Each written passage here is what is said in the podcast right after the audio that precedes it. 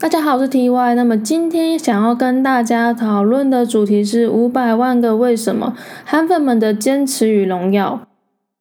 嗯，基本上我觉得自己还蛮算活在同温层里面的，所以我觉得好像自己很难去了解韩粉们在想什么。但是因为我真的非常讨厌韩国瑜，比起现在的其他国民党的人，我更加讨厌韩国瑜。所以我就是花一点力气跟查一点资料，去想说韩粉们到底在想什么，到底为什么会想要支持像是韩国瑜这样的人？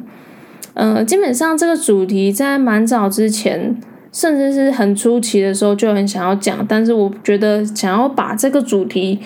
移到选举之后再讲。那基本上原因，蔡文刚好也在选举之后的一些记者上方上面也提到了。韩国瑜他基本上他在做的事情就是在挑拨离间，他在做的手法就是一直去想要分裂台湾，造成一些世代或是族群的冲突。这件事情本身就是非常的恶劣，但我觉得在恶劣之外，更可怕的事情是他的确成功了。这也就是为什么我会那么讨厌他的原因。大家虽然常常会发现或者是看见国民党有做一些很两光、很废的行径，但是他们其实，在操弄这件事情上面，可能行之有年吧。他们手法已经被练就有相当高明。我们先来看一下韩粉的一些基本特色，可以分成两大点。那第一大点就是可能年龄比较高，那第二大点很单纯的就是讨厌蔡英文。我们在一些韩国瑜的造势场合上面都会发现，基本上族群都是比较偏长辈的族群，看起来年纪都比较稍长。那再看一些民调，所以会发现，在去看一些不同的年龄区间的时候，四十岁以上的民调来看，韩国瑜都获得比较高的得票率。那在讨厌蔡文这一点话，大家可以发现，有些就是坚持 坚持要投韩国瑜的人，就是某种方面上来讲，他是非常讨厌蔡文的一些政策，尤其是在同婚这件事情上面，可见一斑。所以。大家会好奇说，明明大家都活在台湾这块土地上面，那为什么活得比较久那些长辈们却那么讨厌蔡英文？或者是说韩国瑜到底是做了什么，或者是说了什么，让他们点头如捣捣蒜般的那么讨厌蔡英文？我觉得韩国瑜的支持者撇开青年，因为我不太认识，或者是希望就是有韩粉青年们告诉我，你们到底在想什么呢？对，就是欢迎大家就是在。底下留言，韩国的支持者撇开年轻人吼，可以先分成中年和老年，希望这不会太过分。对，因为我认识比较多跟我相好，我自己把自己归在青年，应该不会太过分。青年的人好像都是以嘲讽韩嘲讽韩粉就是为乐的人。对，那我觉得中年跟老年的韩粉的成因是不同的。但我觉得总归而言，它是一种被剥夺感，而被谁剥夺这件事情，基本上就是被刚刚所讲的青年世代给剥夺。就是我现在所这个世代啦，就是大家常会聊一些，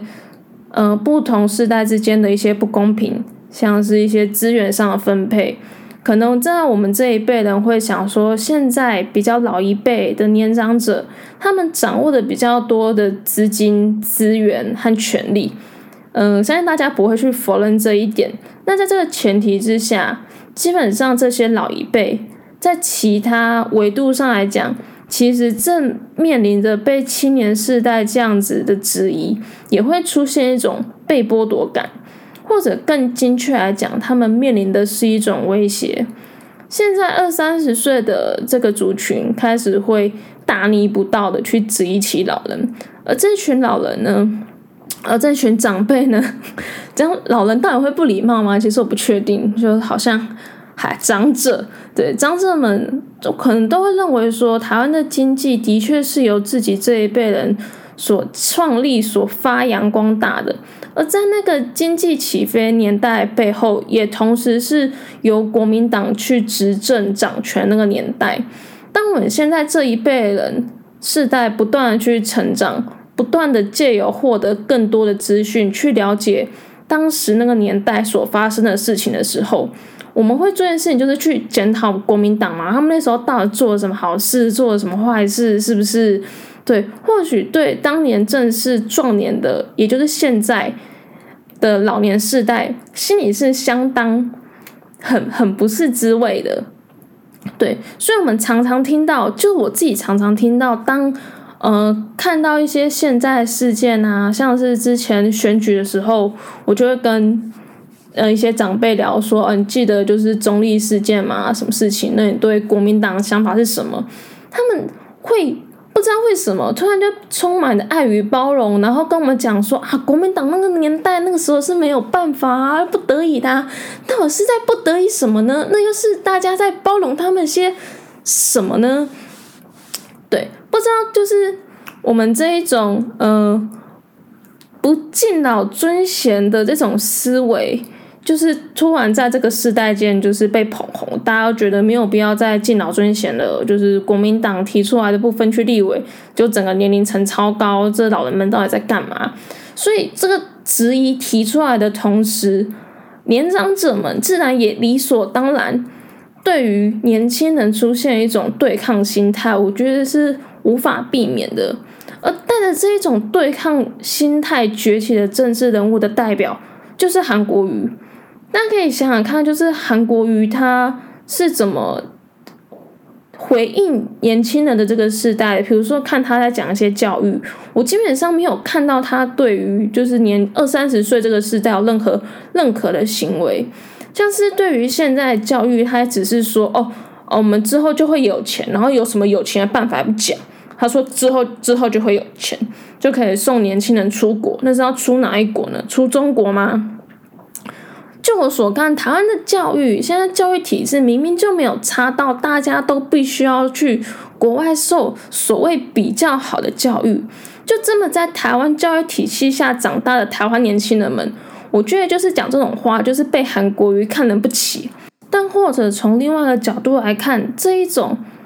看年轻人不起的这种行为，说不定就是被质疑、被威胁。现在的老一代他们想要看到的。就是他们心里就是的确是这么想的，而有一个政治人物出来，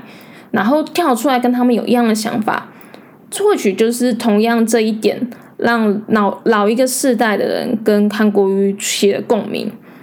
那我觉得，呃，除了威胁之外，我们来看中年世代，我觉得被比起刚刚所讲到的被威胁、被剥夺，他们面临的反而是一股所谓的失落感。我们讲老一辈所处的台湾，就是大家都会听过一句名言，叫做“家有一宝，如有一老”，或“家家有一老，如有一宝”的话长大的。那所谓老人家的价值，会说是说他们活到越老，他们随着年龄的增加，会获得比较多的、比较高的价值。因为在古早年代，基本上没有电脑、没有手机，资讯上是非常难获得或者是传达的。不会说，我今天突然就是疯了，想要把我的手机拆了，我就可以去上网看一些 YouTube 影片，或者是哪里有比较详细的开箱、开壳、开机文。经验的传承相对而言是重要的，而资而经验累积的方法就是靠着年纪的增长。所以在那个年代，大家对于长辈是相当尊敬，都是觉得理所当然的。毕竟人家走过路就是比你吃过米多。你今天就是疯了，想要从台北走到垦丁去，那如果你没有 Google Map，你可能就走走走到台东了，不知道。但这个资讯快速传达，每一天如果你希望的话，你都可以被大量的资讯轰炸时代。我们这一辈的人。或许说，拥有的最大武器就是对于资讯的处理和接收能力。我相信，在就是嗯二十几岁这一代人，对在资讯上面的处理都不会太差。我从小要是查资料做一些作业，嗯，除了要写读书心得之外，真的没有想过要去图书馆找资料。小学开始要写作业，就是用雅虎，就是那个年代，就是。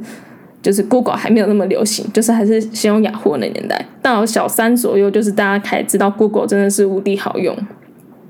所以反推回来，在我小学开始普及的那个年代，也就是现在四十四十几岁青壮年们的这个时代，他们已经脱离学校学习的那个阶段，拿着他们在那个旧时代还没有电脑开始普及的那个教育体系底下。获得的成果、获得的知识进入了社会，他们他们所目光所及看的比他们稍长一代的人是活越久越有价值，时间可以帮他们增值增值的那个年代，资讯的传递基本上是被个人给垄断的。你想要获得什么更多的资讯，你真的是要向老一辈人请教的那个成功模式底下，他们突然发现，光是用时间累积，并没有办法让自己的能力提升、地位提升。而年轻的这一代，他们仿佛就是我这一代啦，这样好像把自己捧起来，但是的确就仿佛像是含着金汤匙。如果我是从小没有接触到电脑人，看着就是现在年轻时代，然后仿佛像含着金汤匙一样，他们对我们对于快速变化而且非常大量的资讯的处理能力，相对而言就是比较好。那在这个比较稍长一辈，三四十岁，或者是说四十几、四十几岁到五十几岁的人，他们看到这种情况，或许会感到一股相对的失落感吧。然后韩国瑜喊的口号，嗯，再去看看韩国瑜他高喊那些口号，因为就是很明显，他就是口号政治嘛。那个中华民国，他最喜欢高喊的中华民国，其实是。我觉得被隐含着国民党统治、被统治相当传统那个年代，不是国民党被统治，国民党没有被统治，都是国民党的统治人。对那个年代，它基本上同时也是隐含着向老人家索取经验和智慧那个年代。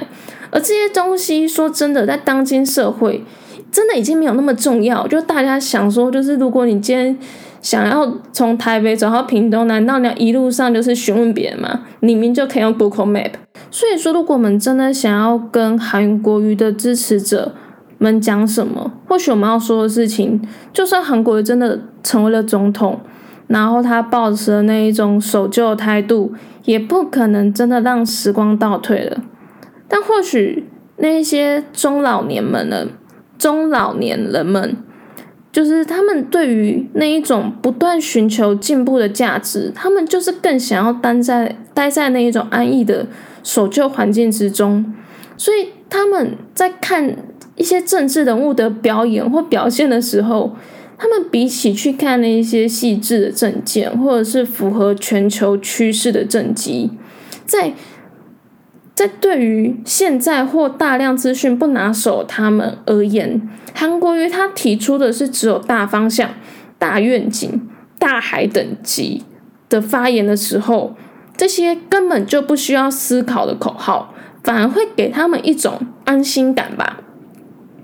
那再来看到就是，嗯，韩黑们，韩黑们的反应最喜欢的就是攻击这一点。基本上，我们攻击的就是韩国瑜给人这一种虚假、虚伪，而且无用的安心感、无用的价值的时候，那一种根本就不需要理解，不根本不需要理解原因，是因为根本就没什么好理解的。到底什么是大海啊？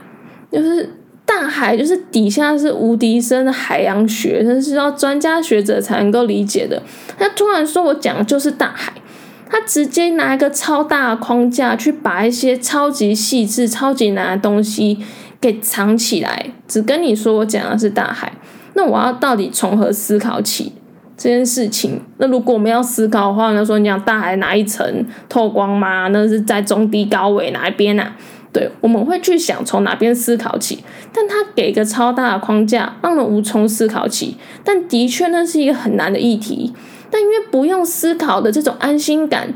是会让中老年人们感到安心的，但就会是被这种青年擅长处理一些资讯的人们给看人不起的。这种冲突也是开始被扩大的。总之，我觉得，嗯，在选举完之后，无法无法避免的事情是世代冲突，的确这个问题被搬到台面上了，而且它成功的被。变成一种政治手段，但我觉得选举完过后，刚好遇到武汉肺炎的这一波，所以大家反而没有那么多把心力，反而没有那么多放在是韩国相关议题底下。尽管现在都还是可以看到罢韩是如火如荼的在进行，那我自己也是乐观其成啦。对，但是我觉得能够把焦点移开韩国瑜，多去看看其他更重要的事情，才是对台湾比较好的行为，对啊，真是太棒的收尾了。所以，呃，韩国瑜想要营造这一种世代间的冲突，彼此看对方不起的行为，是相当恶劣，没有错啦。但如果能够让伤害在这边终结，那大家共提时间去处理更重要的问题。我觉得就会更好哦，真是一个很棒的收尾。那谢谢大家今天的收听，我们下次再见吧。